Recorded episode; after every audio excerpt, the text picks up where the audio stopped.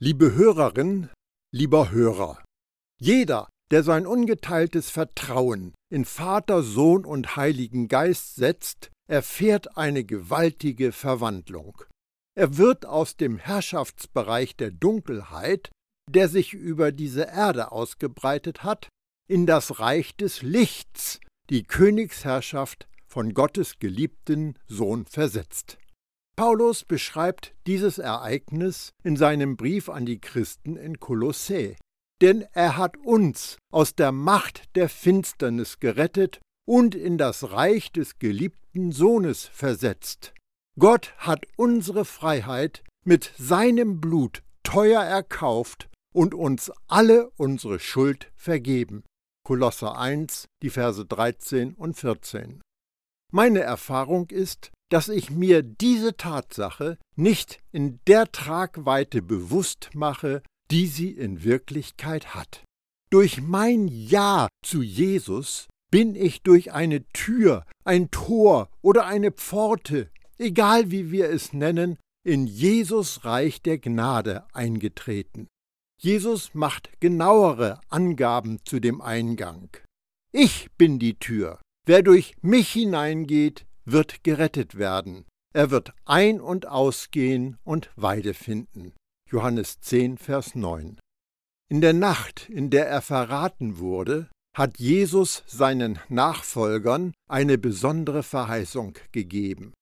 Er, der Vater, wird euch den Geist der Wahrheit geben, den die Welt nicht bekommen kann, weil sie ihn nicht sieht und nicht kennt aber ihr kennt ihn, denn er bleibt bei euch und wird in euch sein.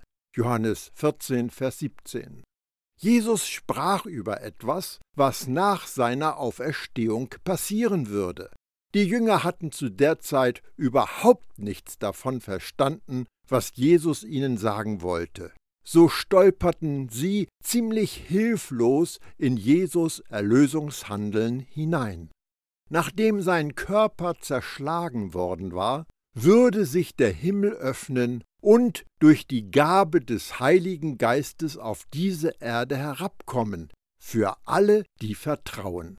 Mit der Auferstehung schuf Gott einen Wohnort für den Heiligen Geist. Unsere Herzen wurden sein Heim. Sein neuer Wohnort ist genauso heilig, wie er heilig ist denn der Heilige Geist kann nicht in einem unheiligen Ort leben. Glaubender, Jesus-Nachfolger, du bist heilig.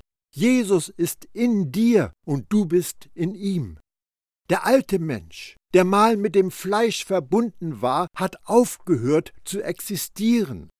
Wie dem auch sei, in einer Weise, die wir nicht erklären können, erlaubt Gott der Macht der Sünde in unserem Körper zurückzubleiben.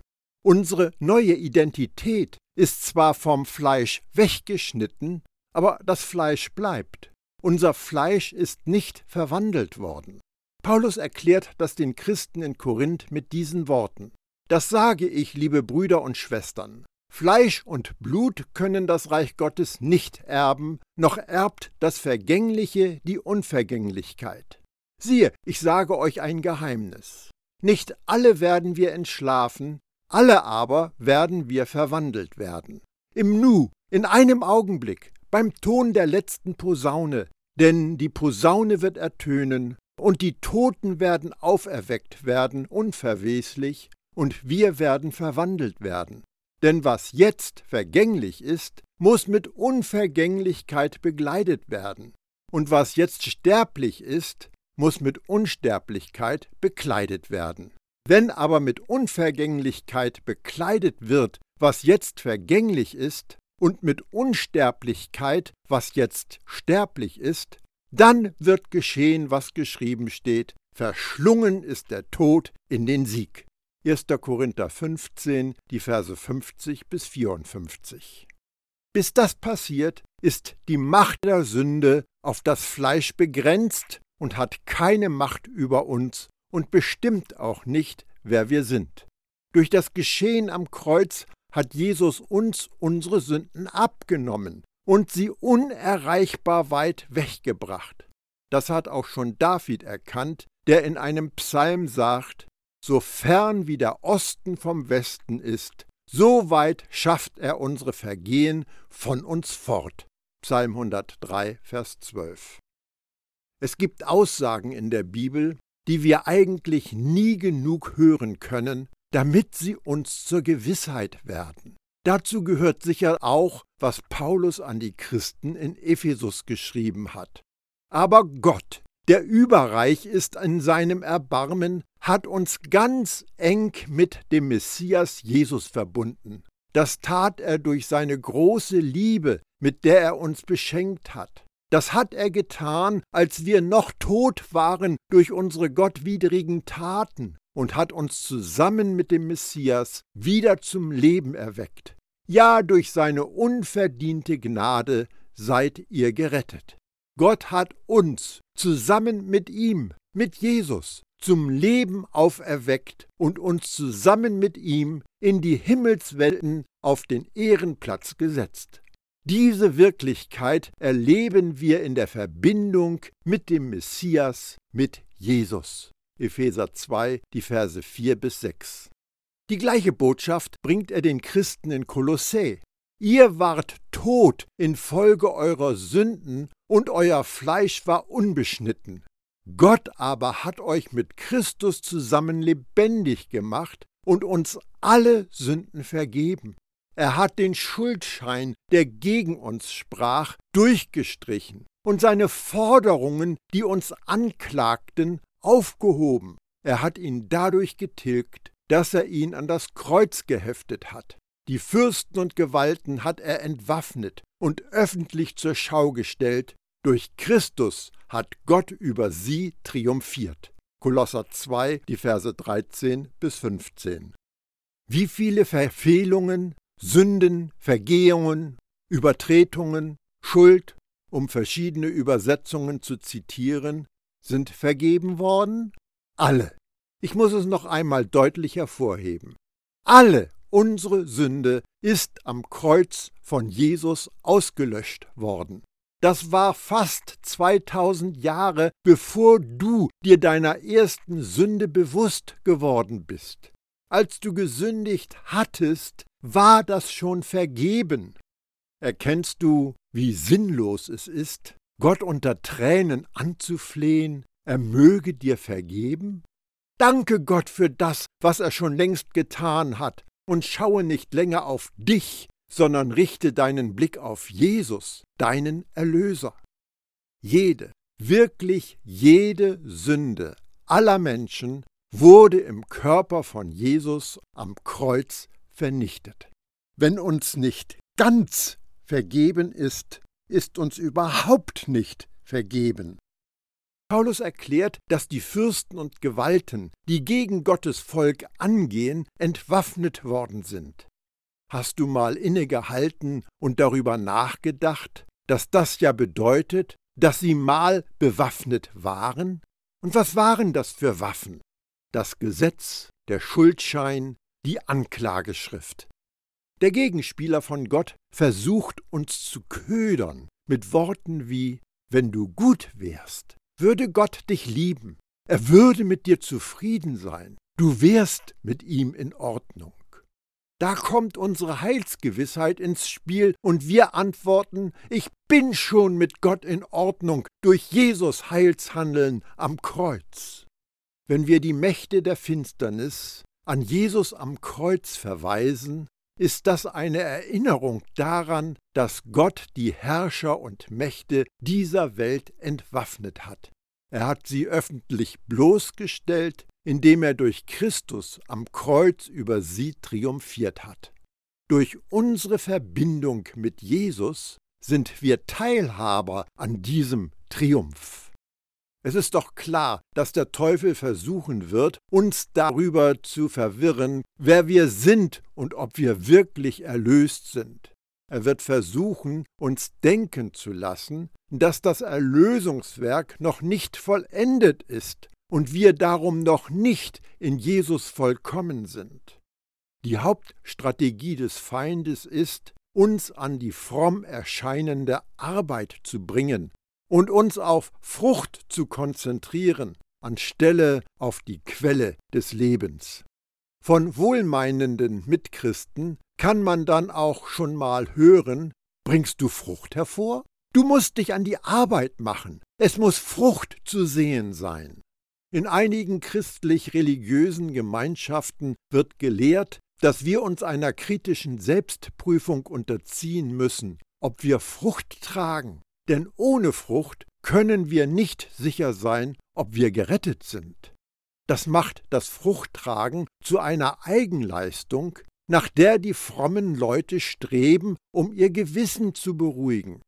Und dann fangen wir an, auf die Geduld zu starren oder auf die Freundlichkeit oder auf die Güte oder auf die Selbstbeherrschung und versuchen unser Äußerstes, das zu bekommen. Oder wir richten unseren Blick auf die Gabe der Heilung und versuchen, sie uns zu verdienen. Darum gehen wir zurück zu den Selbstbemühungen, zur Selbstgerechtigkeit und beten intensiver, fasten mehr, machen mehr Vorsätze, uns zu verändern und verkünden mit Eifer unsere Religion und drängen danach, dass das Fruchttragen geschehen kann. Woher in aller Welt haben wir diese Idee vom Hervorbringen von Frucht?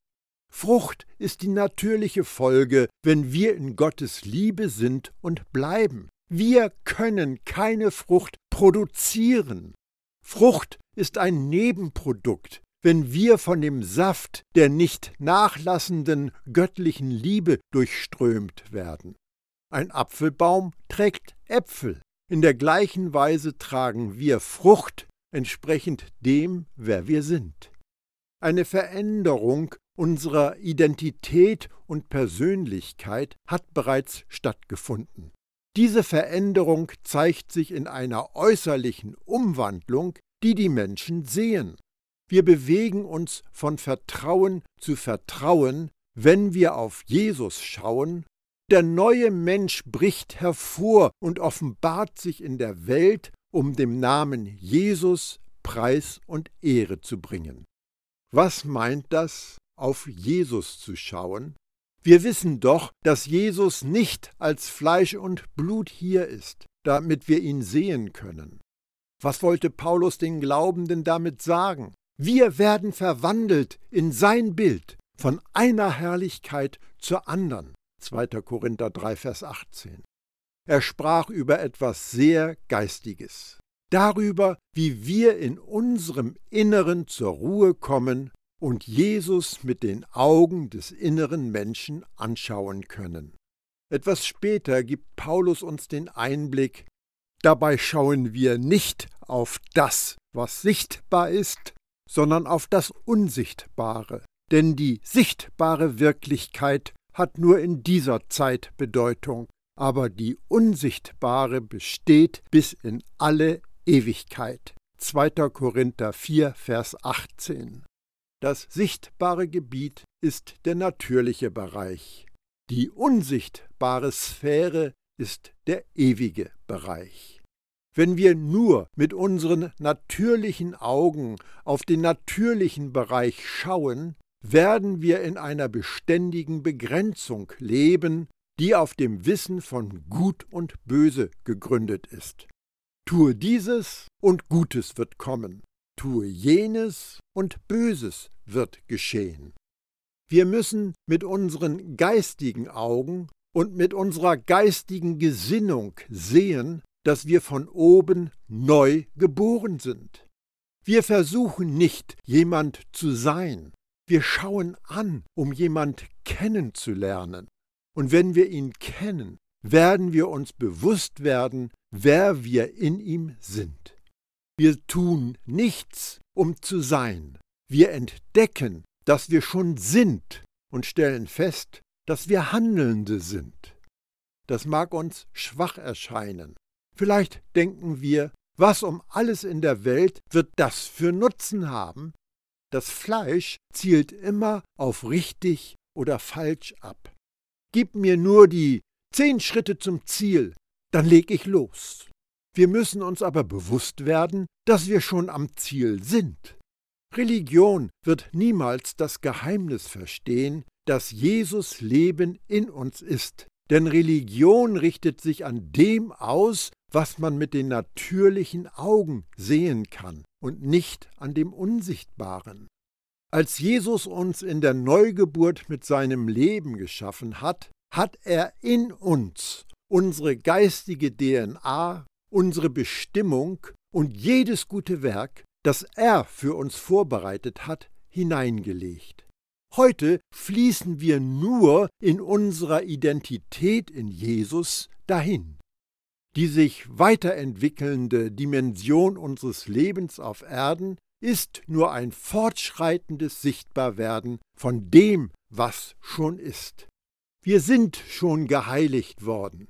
Wir werden nicht langsam nach und nach geheiligt. Von außen betrachtet mag es so aussehen, als ob wir heiliger, reiner und gerechtfertigter würden, weil unser Leben in einem Wandel begriffen ist. Gottes Saat ist aber schon in uns, und nun bringen wir einfach die Frucht von dem, was wir sind. Es ist keine Leistung, die wir vollbringen. Denn Gott ist es, der in euch das Wollen und das Vollbringen bewirkt zu seinem eigenen Wohlgefallen. Philippa 2, Vers 13. Es ist Jesus Leben in uns, das all das Gute vollbringt, das seinem Wesen entspricht. Wir richten unsere Aufmerksamkeit auf ihn, wir achten auf das, was er uns sagt, und dann werden wir damit anfangen, wie Jesus zu handeln. Es gibt keine Du musst mehr. Jetzt hat das Ich will das Sagen, das unserer neuen Natur in Jesus entspricht. Aber erst wenn wir die Du musst in die Wüste schicken, haben die Ich will eine Chance, freigesetzt zu werden. Ihr aber seid nicht vom Fleisch, sondern vom Geist bestimmt, da ja der Geist Gottes in euch wohnt. Wer aber den Geist Christi nicht hat, der gehört nicht zu ihm. Wenn aber Christus in euch ist, dann ist zwar der Leib tot aufgrund der Sünde, der Geist aber ist Leben aufgrund der Gerechtigkeit, des Geschenks von Jesus Gerechtigkeit.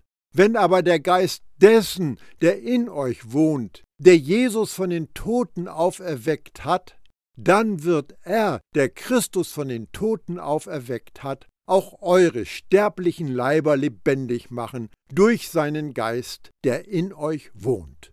Römer 8, die Verse 9 bis 11. Wir sind als ein Geist mit Jesus verbunden, aber wir verbleiben in diesen irdenen Gefäßen. Gott ließ uns in diesen irdenen Gefäßen des Fleisches, damit sein Leben, das durch uns fließt, als sein Leben erkannt wird und nicht als unseres. Diesen wertvollen Schatz bewahren wir in zerbrechlichen, tönernen Gefäßen. Dadurch soll klar werden, dass die überwältigende Kraft von Gott allein kommt und nicht von uns. 2. Korinther 4, Vers 7. Wenn die Kraft wahrgenommen würde, als wäre sie von uns, dann könnten wir damit andere auf eine falsche Fährte locken und sie letztendlich der Verdammung und einem Empfinden der Unwürdigkeit ausliefern. Gottes Güte bringt niemals Verurteilung. Mit ihr kommen nur Freude und Friede und Dankbarkeit. Wir sind äußerst abhängig von seinem Leben in uns, denn er lässt es zu, dass der neue Mensch in der Gestalt des Alten über diese Erde geht. Wenn wir von innen nach außen leben, werden die Menschen auf uns schauen und Gott verherrlichen. Warum wird das geschehen? Weil sie erkennen, dass Gottes Kraft in uns lebt und nicht unsere eigene. Sie werden zu Gott gezogen und nicht zu uns. Dadurch werden auch sie gerettet. Unser Körper kann ein Mittel zu Gottes Verherrlichung sein, wenn seine Kraft in uns nach außen drängt. Dieser Leib mit seinen Gliedern wird ein Prisma für die Herrlichkeit, die von innen erstrahlt. Wie unser älterer Bruder Jesus, der Erstgeborene unter vielen Geschwistern, sind auch wir von oben geboren. Er ist Gottes Sohn, der im Himmel lebt und über diese Erde ging. Auch wir leben mit ihm an himmlischen Orten und gehen über diese Erde in der Kraft des Geistes, der uns gegeben worden ist. Heute kann uns Sünde nicht mehr von Gott trennen, denn die Sünde ist beschränkt auf das Fleisch, das von unserer wahren Natur in Jesus weggeschnitten worden ist. Heute kann uns nichts von Gottes Liebe trennen. Paulus hat das so unnachahmlich schön formuliert. Was wollen wir nun hierzu sagen? Ist Gott für uns? Wer kann wider uns sein? Der auch seinen eigenen Sohn nicht verschont hat, sondern hat ihn für uns alle dahingegeben. Wie sollte er uns mit ihm nicht alles schenken? Wer will die Auserwählten Gottes beschuldigen? Gott ist hier, der gerecht macht. Wer will verdammen? Christus Jesus ist hier, der gestorben ist, ja mehr noch, der auch auferweckt ist, der zur Rechten Gottes ist und für uns eintritt. Wer will uns scheiden von der Liebe Christi? Trübsal oder Angst oder Verfolgung oder Hunger oder Blöße oder Gefahr oder Schwert?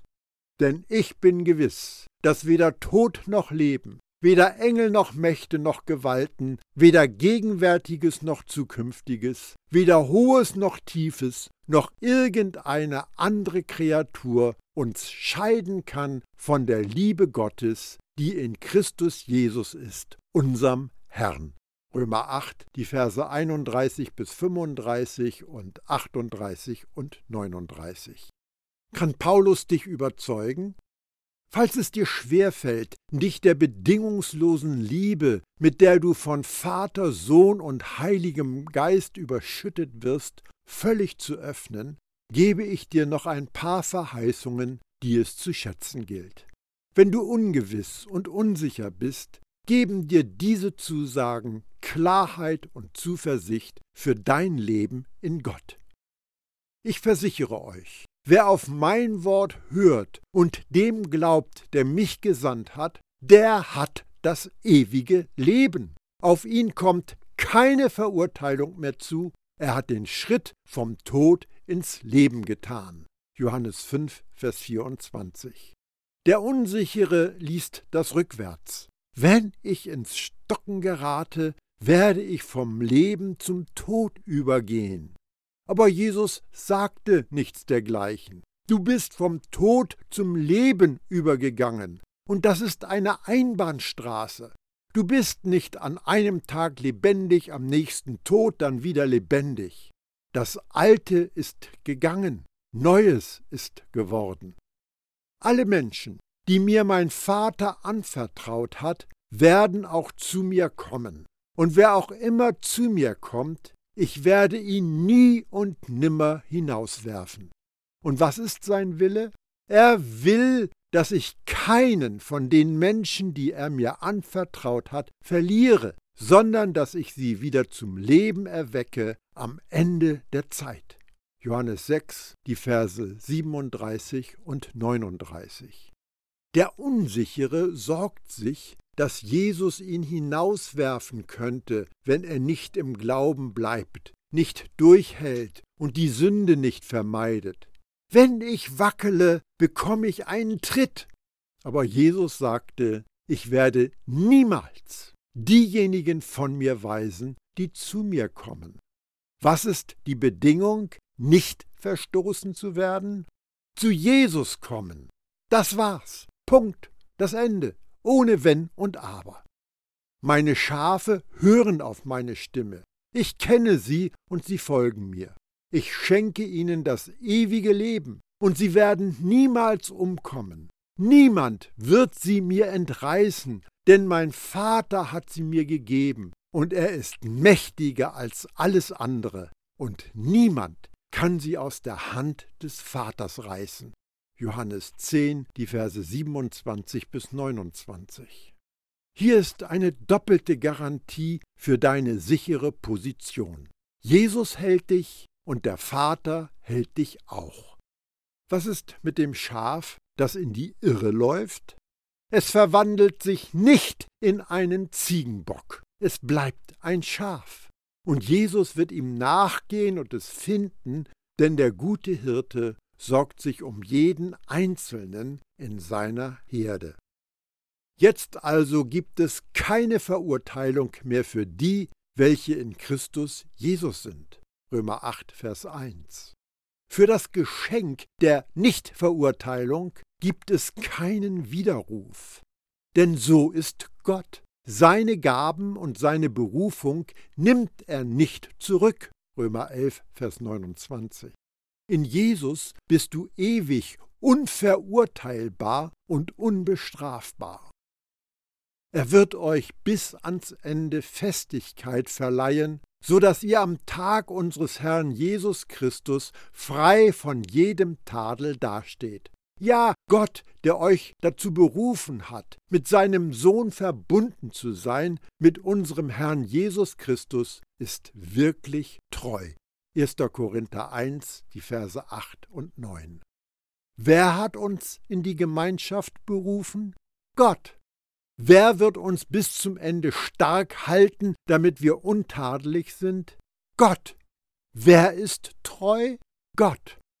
Du magst kein Vorbild an Treue sein, aber derjenige, der dich berufen hat, ist immer treu, zuverlässig, vertrauenswürdig, und daher steht er immer zu seinem Versprechen, und man kann sich auf ihn verlassen.